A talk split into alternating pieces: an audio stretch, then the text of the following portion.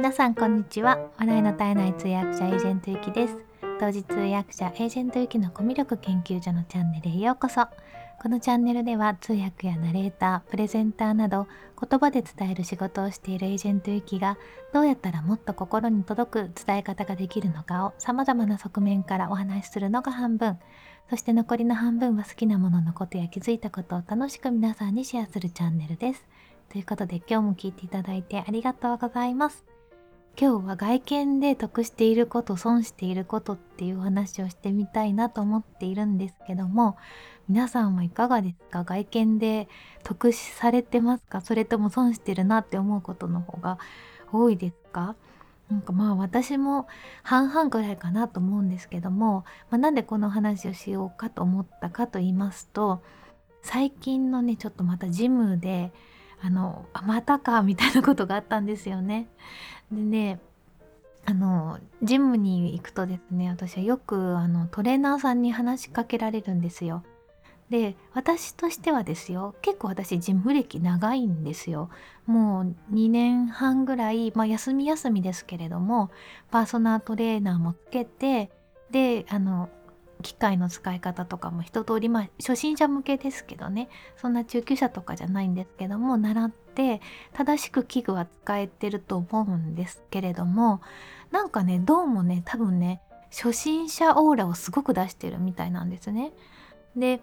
大丈夫ですか？とか言われて、いや、大丈夫、大丈夫だよ、みたいな。ちゃんとあの、今時間を計って、で、自分でこう、プログラムを組んで、時間を計ってやって、その1分の休憩の時間なんですけど みたいななんかすごく疲れてやつれてるように見えるのかわかんないんですけど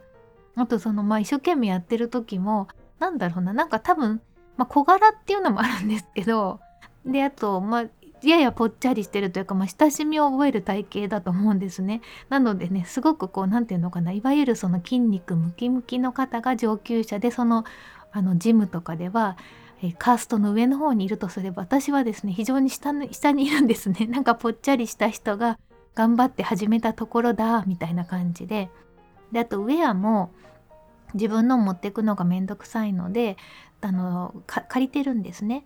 でそうするとなんかまたねそれもあれなのかもしれないですね。なんかやっぱりこうシュッとしてこう筋肉がついてる女性のかっこいい方とかは自分のウェアとかこだわりがあって使ってらっしゃって私はもう全然こだわりないし汗かいてそのまま残しておけるのがいいのでもうあのそのジムのものをお借りしてるんですけどもまあそれもあるのかもしれないんですけどね。とにかくなんかね話しかけてでまあ、結局そのゴールは自分のパーソナルトレーニングの生徒さんになりませんかっていうことに結局はなるんですよ。で私もパーソナルトレーニングをつけたい時は自分からアクションを起こしますし一応こちらも選びたいじゃないですかこういう人にこういうことを週何回ぐらいで教えてほしいとか集中して1ヶ月だけやりたいとか自分で決めたいんですけどなんかどうもあ何も知らない人だみたいな感じで近寄られてきてですねあの一から教えてあげますよみたいな感じのアプローチを毎回というかまあいろんな方にされるので正直ちょっとめんどくさいんですよね。まあでもあまり感じ悪くして「いやいいですいいです」っていうのもあれかなと思って、まあ、何をもって私に話しかけてくるのかもわからないので一応聞いてみるといろいろまあアドバイスをちょっとくれるんですよ。でも大体知ってるなとか思いながら「あのありがとうございます」とか言ってまあそこで会話をなんか終わらせようとするんですけど多分ね話しかけやすいんだろうなって思いますそれでねえっ、とまあ一応私のプロフィールを言いますと身長は150センチ後半ででまあ親しみを覚える体型ですねそれから結構童顔でで髪の毛も前はあのやや茶色というかやや染めてたんですけど今はちょっともうあのあまり美容院に行かなくなったので染めてないんですよね。でお化粧もそんな派手でもないってことでまあどっちかっていうと本当に親しみを覚える感じなんだろうなって思います。であとはあのピラティスに行ってた時もあとは動きが機敏じゃないのかなやっぱりなんかこうもたもたしてるのかもしれないんですよね。でピラティスに昔通ってたことがあって1年半ぐらい行ってたんですよ。で自分ではあのある程度、まあ、動きも覚えたし、えーと、こういう時はこうするっていうのもわかるしと思ってやってたんですけどなんでか知らないんですけど先生があの私のところに来てくださって「あの大丈夫ですよ」とか「無理しないでくださいね」とか言うんですよ。1年以上経ってんのに。なんか初心者扱いだまたと思って。いや私これ何回もやってるから知ってますみたいな感じになるんですけどなんかそんな感じになるんですよね。だからあのシュッとしてる人が羨ましいですねシュッとして、まあ、背が高くて頭が小さくてあのいかにもピラティスやってますとかいかにもあのジムで鍛えてますっていう方だとあの威厳を放っているので誰もあのアドバイスをしに近づいてこないんですよね。私は非常にアドバイスをしやすいタイプなのかもしれないなっていうふうに思いました。であとはですねなんかあんまり良くなかったことっていうのの体験のもう一つとしてはスーパーでぶつかられた事件っていうのがあってこれはね本当にあの外見で損した損したなっていうか甘く見られたなっていうふうに思ったんですね。あのスーパーに、えーと私がパートナーと一緒に行ったんですけどで彼はね結構身長あるんですよ180ぐらいでまあ普通というか体型も普通なんですけれどもで私がこう歩いていたらあのカートでぶつかられたんですねドンっておばさんに。でえ？っと思ってあれ？なんかどうしたのかなと思ったら何回もぶつかってくるんですよ。3回ぐらいぐらいぶつかってくるからちょっとさすがにと思ってでいやちょっとなんかぶつかってくるんだけどあの人みたいな風に言ったらえ？っていう感じででパートナーがスタスタって言ってなんか何回もぶつけられたって言ってるんですけどっていう風にまあ、言ってくだ言ってくれたんですよね。そんなにあの怖いような感じじゃなくて普通に「な何ですか?」みたいな感じで聞いたらそしたら「あんたがぶつかってきたからでしょ」って言われたんですよ。私じゃなくてパートナーがそのおばさんにぶつかってきてだから仕返ししたって言って私が一緒にいたからその男性の背が180ぐらいある人にぶつかるとやっぱ怖いって思ったんでしょうねだから、まあ、自分と同じぐらいの人にか、ま、自分よりちょっと弱そうな感じの多分その時はほぼすっぴんでスーパーにも行ってたしまあちょっとダサダサな格好だったので、うん、非常に人畜無害な感じの格好私はしてたんだと思うんですけれどもでぶつかってきてでだからまあおあいこですよみたいなこと言ってるんですよ。いや私ぶつかられてるだけなんですけどと思って。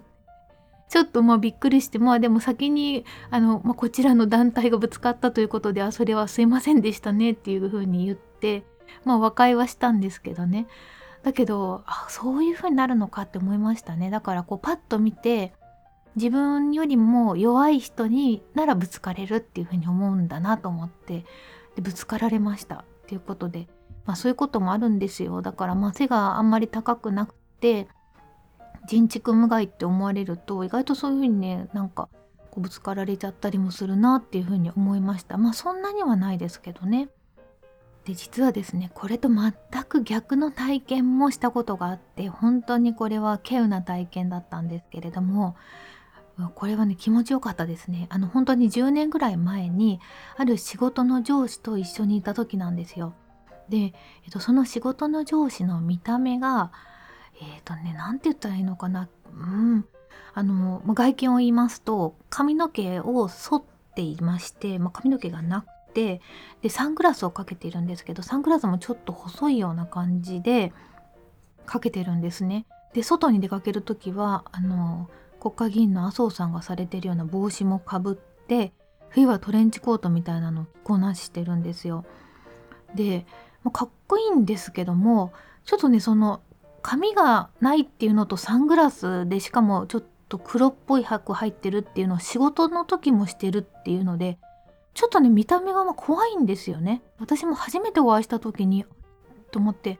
あのこの方はこの会社の方ですか？っていうのを他の人に聞いちゃったぐらいまあなんかまあ独自のスタイルを持ってる方なんですけれどもでもすごく優しい方なんですよでもあの歩いてる時本当にさっそうと歩いてて、まあ、結構まあね怖いんですよね 見た感じが。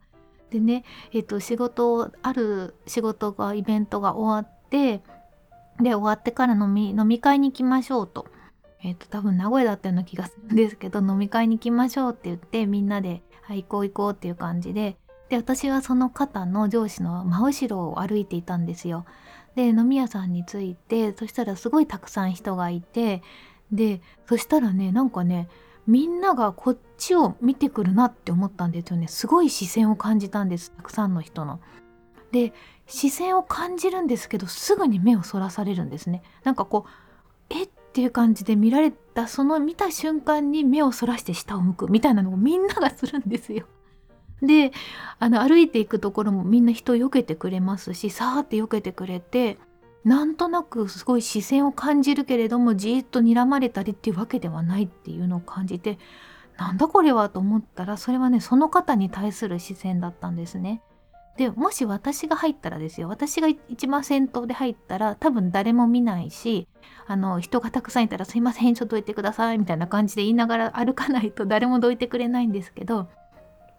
その見た目の方だとねもうみんながあのもうモーゼの10階の水のようにこうさっと道ができてでなんかひれ伏すようにもう目も合わさないですしね、まあ、気持ちよかったですねなんかね。なんかあのなんだろう本当にモーゼの10回みたいな感じだったの気持ちよかったんですけれどもいやこれはあの外見の持つ力っていうのはすごいなって思いました。あの私が特に真逆なタイプなのでそういう風になるんだろうなと思ったんですけども。まあでもどっちがいいのかっていうのも分かんないですけどね。で、まあ、さっき前半の方であんまり良くなかった体験をしたんですけれども良かったこととしてはすごくねいい友達がたくさんできるんですよ。であんまりこの損得感情のない友達ができるなと思ってでまあなんかさっき言ったようにまあ身長もそんな高くないですしモデル体型でもないですしあのもうパッと見てすごい美人っていうわけでもなくてまあ普通なんですよね。でそうなのでそのいわゆるこう高嶺の花的に寄ってくるような男性ん？高嶺の花的に寄ってくるじゃないか。あのあの外見目当てで寄ってくる男性ってあんまりいないんですよ。なんか僕の横に歩かせたいみたいな自慢で見せたいっていうような感じで付き合いたいっていう人もいないですしあとは年上のおば様たちにもね可愛がられるんですよね。これは多分こうその方に比べてうん、例えば年下ですごい背が高くてモデルみたいでもう英語もあの帰国子女みたいにしゃべるってなると脅威を覚えるじゃないですか。なんですけど多分私はねその方たちに脅威を与えないのでなんかまあ可愛がってもらえるなっていうことであの長くお付き合いできるような友達があの異性の友達もできますし、うん、あと、まあ、おば様とか同性の方たちにも可愛がってもらえるしっていうことでまあ、長期的に見るとまあいいのかなっていう気はしますね。まあ、ただねちょっと本当にあのあ甘く見られたりもする。でそこはなんとか。まあしょうがないか。今そんなにあの人に会って被害を受けるっていうことはないので最近あった話としてそのスポーツジムの話ぐらいなのでまあそこはキビキビと動いて私だって初心者じゃないんだぞっていうのをちょっと見せつけながらですね筋肉を鍛えていきたいなっていうふうに思いました。皆さんもなんか外見で得してることとか損してることとかもしあったらちょっと興味本位なんですけど聞いてみたいのでよかったらコメントください。ということで今日は外見で得してること損してることっていうお話をしてみました。はい。ではコメント返しのコーナーです。2回前の放送会話が盛り上がらない時はにコメントいただいてます。ありがとうございます。え、綿貫智恵さんからです。アフタヌーンティーいいですね。私も大好きです。おしゃべりに夢中になっちゃうの分かりますっていうことで、そうなんですよ。アフタヌーンティー私もすごい好きで、特にあのなんかスコーンとか、スコーンもどこでも買えるって言えばそうなんですけども、アフタヌーンティーで食べるスコーンっていうのがすごく好きだなって思います。今回はなかったんですけどね。はい。えー、それからガジェット医のちゃちゃまるさん。いきさんおはようございます。えー昨日ツイッターでも反応しましたがとてもおしゃれなサムネイルで素敵です。こんな優雅な午後を過ごしたいなって思いました。会話が盛り上がらない時確かに気まずい。僕はそんな時はお茶かお菓子に集中して一人で黙々と過ごしてしまいそうですっていうことなんですね。そうなんですね。このちなみにサムネイルはですねその行ったホテルのえーと、高い方のバージョンのアフタヌーンティーのセットなんですよ。私はなんかワンプレートだったんですけどちょっとホテルの写真をお借りしました。でもこっちの方がね美味しそうでいいな。キッシュとかサンドイッチとかコーンとかいろいろデザートとかスイーツみたいなのもあってすごく美味しそうだなと思います。ちゃちゃまるさんもぜひあのこの優雅な午後をですね過ごしたいなっていう風に書いていらっしゃったのであの気の置けない方と一緒に行くといいんじゃないかなと思います。えそれからゆうさんこんばんは。カバー画像おしゃれですね。盛り上がらない空間わかりますって。やっぱりどなたでも経験ありますよね。なんかあのその時のその時のなんかタイミングとたまたまその人とそのタイミングっていう感じで盛り上がらない時もあるんだなと思いました。で私やっぱりこれ後から思ったんですけどどう考えてもあのその人と人の間に大きなタワーが建てられて顔が見えないんですよ。そのタワーとかそこに置いてある機種とかのせいで。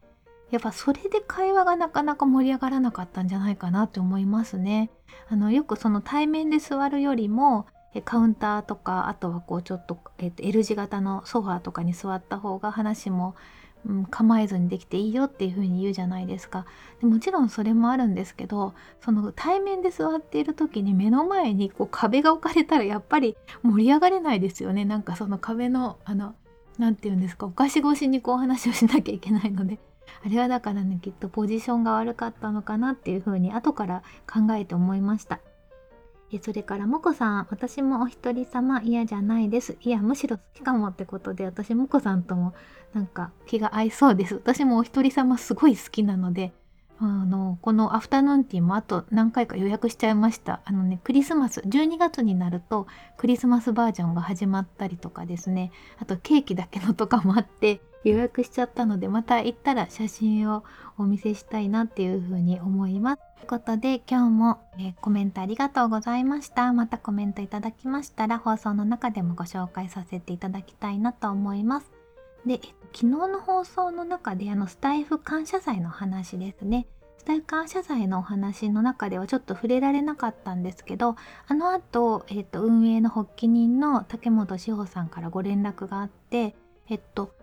このスタイフ感謝祭の参加の方法として、えっと、自分のそのチャンネルで配信あのスタイフありがとうっていう配信をするのでもいいですし、えっと、私のこの配信私とかあと運営の方とか他のゲストの方のこの指定配信って何か言ってたんですけどスタイフありがとう募集っていうちょっとタグをつけたので昨日の私の配信のところのコメントにあのハッシュタグスタイフありがとうってことで皆さんのエピソードを書いていただいてもそれも後であのしおさんの方に取りまとめをしていただけますのでそれでも大丈夫ですあのなんか私がわかるようになってれば大丈夫ですということなのでよかったらどしどしコメントください。で、あの、そのスタイフありがとうの感謝祭のコメントを私が読んじゃうとありがたみがなくなるので、えっ、と、コメントいただいてますってことは言うんですけど、えっ、と、そのコメントそのまま、あの、志保さんの方にお渡ししたいなっていうふうに思ってます。